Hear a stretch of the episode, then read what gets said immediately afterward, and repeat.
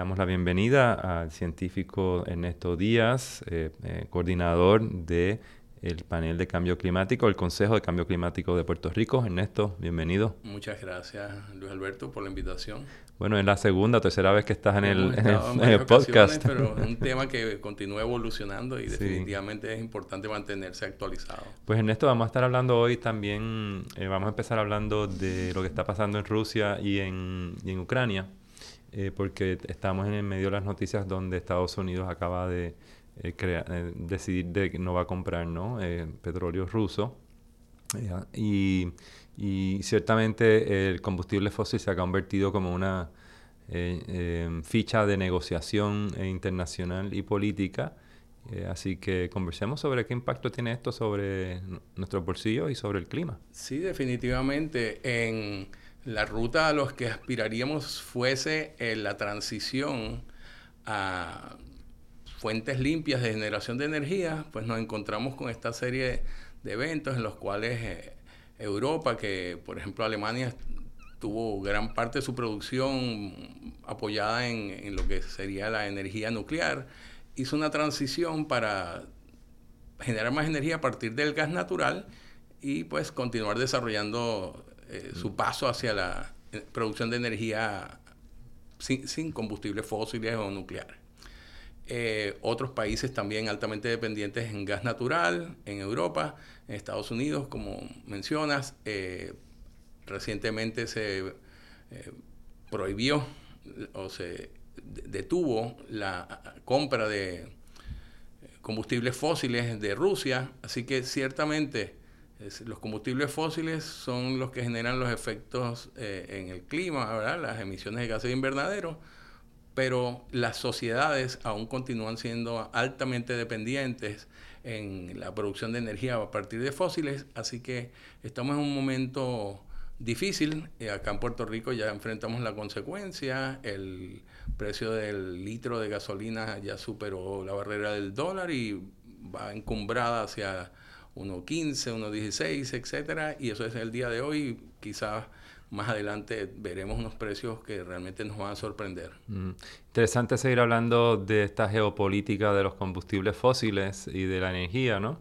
Eh, Rusia también, al invadir Ucrania, eh, se hizo de los dos eh, reactores nucleares, uno, uno ya no decomisado, que es Chernobyl, que es famoso por lo que sabemos, y el otro, el, el, el, reactor más grande de toda, de toda Europa. ¿Qué mensaje está dando Putin aquí? La ocupación de Rusia de estas plantas nucleares eh, ciertamente eh, tiene un doble mensaje. Uno, a la población de que al no tener abastos energéticos, al no tener servicio de electricidad, no tener la capacidad de movilizarse, etcétera, eh, pues le ponen presión al gobierno y al ejército ucraniano de que sean sensibles con la población y que depongan las armas. Digamos que esa es la aspiración eh, de, Rusia. Ahora, eh, para Europa es un riesgo enorme que si no se opera eh, correctamente esa planta, el riesgo nuclear, así como ocurrió con Chernóbil, que es otra de las plantas capturadas, pudiese constituir un, tremendo impacto para, para las poblaciones europeas y por supuesto la ucraniana. Claro, y por eso se movieron tan temprano en la operación militar eh, de ocupar estas plantas eh, nucleares porque tienen también material que puede ser usado para eh, otros otros efectos, ¿no? Como militares. Absolutamente. El, uranio concentrado, ¿no? y un mensaje que se le está dando también que Putin le está dando a, a, Europa de que se está, se está acumulando material nuclear, eh, por lo menos en la planta activa, eh, para poder este, mantener en vilo ¿no? a, la comunidad europea de que hay una, hay una amenaza eh, muy clara. ¿no? De y un mensaje obviamente a la Organización del Tratado Atlántico Norte de que no se acerquen a las fronteras de, claro. de Rusia en particular, pero obviamente el, el, buffer. El espacio aéreo también, de, el espacio aéreo de Ucrania, que no se declare. Muy delicada la situación. Sí, sí, sí. Y, se, y obviamente seguimos hablando ¿no? de cómo eh, los combustibles fósiles, el componente de energía, cada vez más se convierte en, en, pieza clave, ¿no? Siempre lo ha sido durante la guerra, pero Rusia es uno de los productores de petróleo principales del mundo. Eh, Rusia le exporta muchísimo petróleo a Europa. Europa no es como Estados Unidos, que Estados Unidos le compra 10% de su inventario a Rusia, pero Europa depende un 40, un 50. Absolutamente. Eh, y, si no es de Rusia, es de China. De eh, hecho, Alemania estaba construyendo una línea directa, un gasoducto directo de Rusia a Alemania para el suministro de gas natural. y pasaba por Ucrania, ¿no? Ese... Este, este en particular no. Ah, ok. Sí, y, y entonces pues estamos viendo como, como, Rusia también ha sido uno de los países que, que se ha movido más lentamente en, y junto con China en la implantación del control de los gases invernaderos. Sí, y la India, que también en la última reunión de las partes en, en Glasgow, eh, se opuso a un lenguaje que aceleraría lo que es la transición y alejarnos de la producción de energía a partir del carbón. Sí. Vamos entonces a estar hablando de Puerto Rico, acercarnos acá. Eh, sabemos pues obviamente que el precio de los pasajes de aéreo, aéreos va a subir.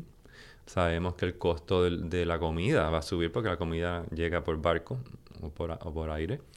Eh, sabemos que la gasolina va a subir, sabemos que la electricidad va a subir. Todos los costos eh, van a subir y todo porque dependemos de combustibles fósiles. Absolutamente. Eh, la globalización, pues obviamente tiene muchos beneficios, pero también eh, eventos como estos, cuando se afectó la cadena de suministros, la misma pandemia y ahora este conflicto entre Rusia y Ucrania, tienen consecuencias que se reflejan en todos los países del mundo.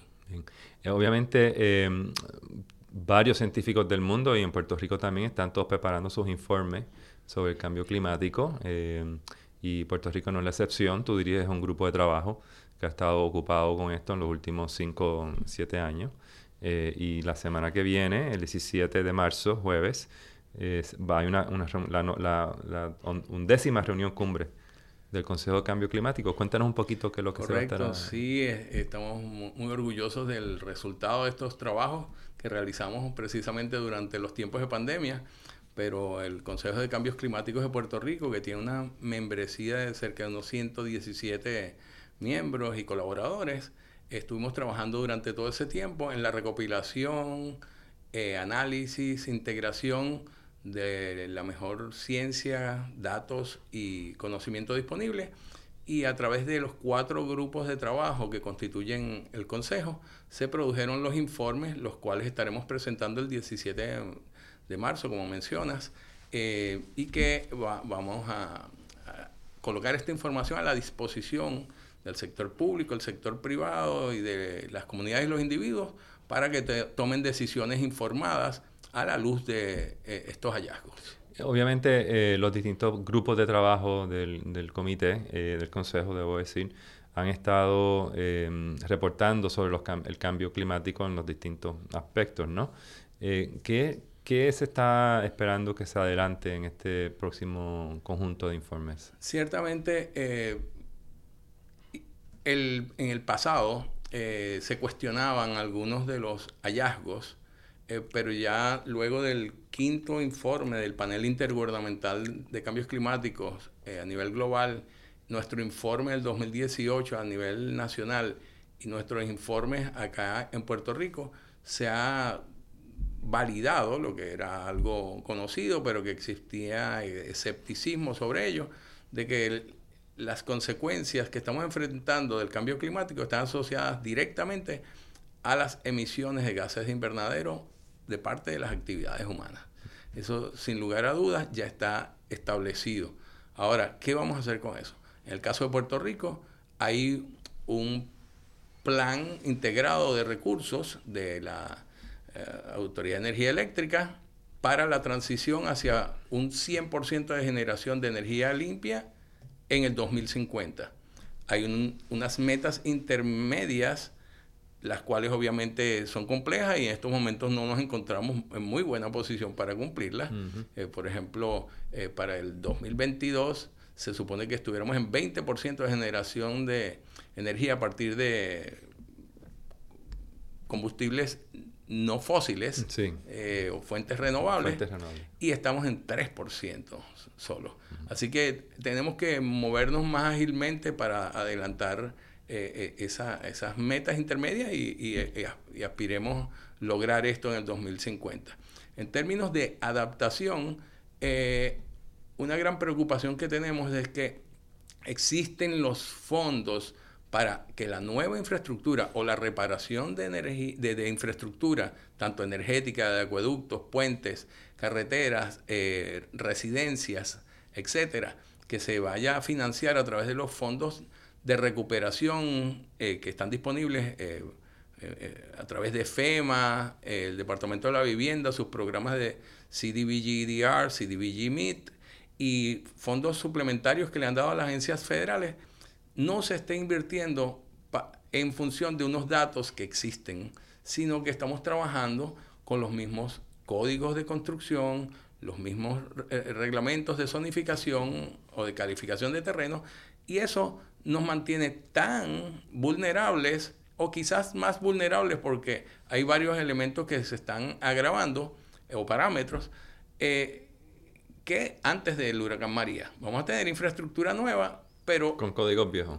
Correcto. O con códigos que no responden al, cambio climático. definitivamente. Entonces yo creo que la oportunidad la tenemos de intervenir proactivamente en estos procesos y hacer, digamos, una inversión. Obviamente aumenta los costos por, infraestructura, eh, pero eh, nos hace más resilientes y quizás esa infraestructura vaya a funcionar como de hecho siempre ocurre más allá de su vida útil o lo que llaman el design life de la estructura. ¿Cuáles serían los tres efectos principales ¿no? del cambio climático en Puerto Rico si uno eh, pudiese resumir los top three, los primeros tres?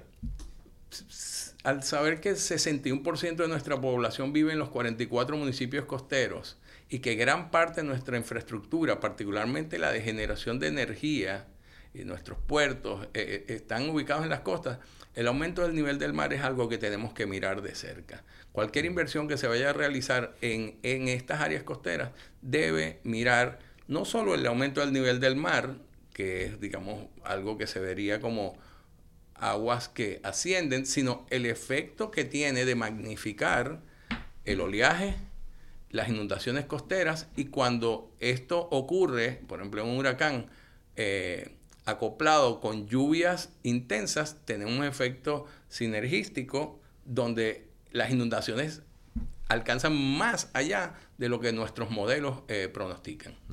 Ese es uno, el, aumento en... Correcto. Eh, otro, eh, otro definitivamente sería los eventos extremos. Sabemos que la temperatura superficial oceánica está aumentando y lo que antes considerábamos que eran digamos, excepciones, huracanes categorías 4 y 5, con estas altas temperaturas oceánicas vamos a tener eh, unos eh, huracanes categoría 4 y 5 que quizás sean la norma. es decir, que María e Irma no van a ser extraños, sino es, nuestros diseños también tienen que contemplar y construcción eh, que esto es lo que van a estar eh, enfrentando rutinariamente eh, las, las, estructuras que se diseñan y construyen. Sí, no, y en ese tema son huracanes que empiezan como categoría 1 o 2 y los vemos en 1 o 2 a, a, dos o tres días de nosotros y de pronto hay una intensificación extrema. Absolutamente. y ese, ese, ese, pico ¿no? de intensificación es lo nuevo también que se está detectando ¿no? en estas tormentas. Definitivamente, es decir, que en términos de, de, planificación, diseño y construcción, hay mucho espacio para estos trabajos. Un tercer punto que sería algo que eh, debemos considerar y que típicamente no percibimos eh, porque estamos en aires acondicionados en nuestros vehículos, en nuestras residencias, en nuestros lugares de trabajo, eh, es el, las olas de calor y, estos eventos que tienen efectos sobre la salud humana. Eh, eso es algo que eh, se está trabajando muy de cerca en, muchas eh, regiones del mundo y en particular en Puerto Rico, ante los altos costos energéticos, podríamos estar viendo que el que no tenga la capacidad de tener un sistema solar y aclimatar sus hogares, eh, va a disminuir el uso de la energía eléctrica para abaratar costos y podríamos estar viendo episodios de afecciones respiratorias más eh, frecuentemente que de lo que observamos esto en la actualidad. Ciertamente. Ernesto, eh, tenemos una, una ley nueva, ¿no? La ley, no tan nueva, del 2019, la ley 30 3-3. 3-3 del 2019 eh, para la mitigación eh, del cambio climático, adaptación y resiliencia. Correcto. Eh, lo que está haciendo el comité, ¿no? el Consejo de Cambio Climático, ¿cómo se integra, se puede integrar a, esta ley? nos parece que hay una conexión natural entre el trabajo que hacemos los científicos que voluntariamente nos asociamos y colaboramos en el Consejo de Cambios Climáticos, ya que el mandato que tiene la ley 33 es al desarrollo de un plan de adaptación y resiliencia. El de mitigación yo creo que está muy adelantado con el eh, plan de, recursos de, la Autoridad de Energía Eléctrica. Lo que hay es que darle seguimiento e impulsarlo a que se mueva más rápidamente. Eh, es decir, que en, esa, en el aspecto de mitigación creo que podemos impulsarlo y ser más efectivos en términos de adaptación y resiliencia.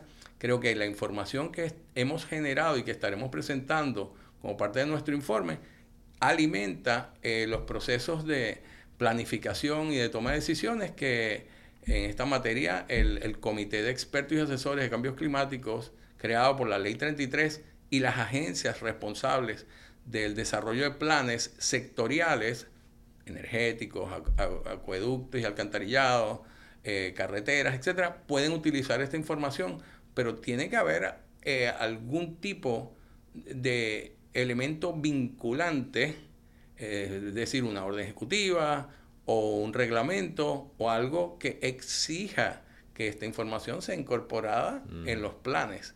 De otra manera, eh, los planes se van a desarrollar conforme al marco legal e institucional vigente y eso es lo que eh, obviamente constituye el business as usual, es decir, eh, lo que teníamos antes de María. en, esto, eh, ahora estamos a punto de entrar nuevamente en otra época de huracanes. Estamos a dos meses casi, del mayo primero, el primero de mayo. Em, y ha habido una controversia con respecto también a, al tema de la construcción, la moratoria, ¿no? La moratoria que se está pidiendo en la construcción de las zonas marítimo terrestres es inevitable eh, que, los eventos que se van a estar acercando hacia nosotros van a estar penetrando por, la costa y van a estar afectando la costa eh, más que el año que otros años, porque esto es un, asunto de un aumento gradual, aunque no lo veamos. Sí, correcto. La, sé que hay un proyecto de ley que eh, incluye la moratoria y entiendo que el Comité de Expertos y Asesores también propuso que se creara esa moratoria en la construcción en las costas. Yo he siempre eh, he pensado que no puede haber una regla aplicable a espacios tan diversos como nuestras costas.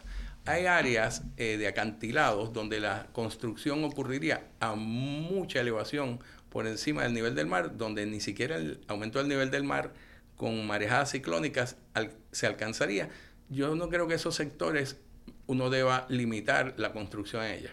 En las áreas portuarias, por ejemplo, procesos de construcción eh, para la reparación, ampliación, mejoras y hasta para la adaptación vertical o adaptación al cambio climático, que es construcción, eh, eh, no se debe prohibir la adaptación al cambio climático o la construcción en apoyo a la adaptación al cambio climático. Es decir, que se debe tipificar en la moratoria qué es lo que sí se debe evitar en esas áreas de mayor exposición y donde entonces eh, algunos sectores pueden continuar eh, reparando, mejorando infraestructura, adaptándola al aumento del nivel del mar, haciéndola más resiliente, eh, infraestructura crítica, por ejemplo, el cable submarino que lleva la electricidad a Vieques, allá en Punta Arenas, tiene un problema. la, las actividades de proteger eh, esa, área de donde llega, esa estructura donde llega el, cable, eso sería una actividad de construcción, repararla y protegerla. Pero si tú tienes una moratoria genérica a toda la construcción en, las costas, podría estar creando un lenguaje ambiguo que, que entonces impediría que construcción necesaria, vital para infraestructura crítica, no se realizara. Así que hay que trabajar un poquito más en detalle dónde aplicaría esa moratoria. Ernesto Díaz, muchísimas gracias por estar acá en el podcast de en Puerto Rico y todos atentos a la cumbre la semana que viene, el 17 de marzo. Les esperamos.